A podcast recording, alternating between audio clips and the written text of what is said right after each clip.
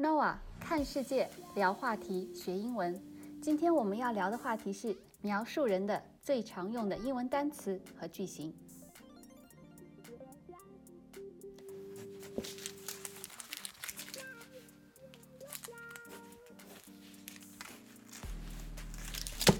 妈，哥又偷吃我巧克力，这是什么？嘿，你经常做这样事情好不好？哦，他偷吃巧克力就算了，还在还在作业本上画他喜欢女生。妈，你不信？你看，你看，我现在就拿给妈看。打我小报告，打小报告，snitch on me，snitch 打小报告，me 我，记住 snitch 它的后面呢不能直接加名词，一定要先加一个 on，然后再加 me，snitch on me 打我小报告。我跟你说，我妹这个人呐、大嘴巴，还说我坏话。如果形容某一个人大嘴巴，老爱说坏话，loud mouth，he is loud mouth。这个 th 呢，发音要特别小心，不是而是你看舌头是在上下两个牙之间，mouth mouth mouth loud mouth 大嘴巴。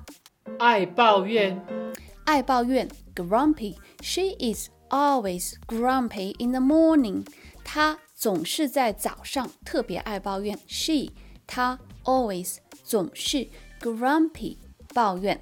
In the morning，在早上。记住这里 th 又出现了 the，记住要把舌尖放在上下两排舌头之间。The in the morning. She is always grumpy in the morning. 她在早上总是爱抱怨。很挑剔，如果是形容对人对事很挑剔呢，用一个词 picky 很好用。picky. She is a picky eater. 她很挑食。She 他 picky 挑剔。还是个完美主义者。不信，你等着瞧。妈哥穿一样一只袜子。完美主义者，perfectionist。你们两个还在吵吗？你们就不能都彼此体贴一点？体贴一点，considerate。说话善良一点嘛，kind。善良的，有礼貌一点，polite。礼貌的，彼此都关怀一点啊，caring。关怀的。看来不使出我的杀手锏，你们两个，你们两个就不会好好相处哈。哼！如果要看看老妈妈的杀手锏是什么，并且学习 Podcast 里面所提到的英文单词和句型，可以点击我们的视频链接哦。另外，也欢迎您加入 Nova 王国交流社团。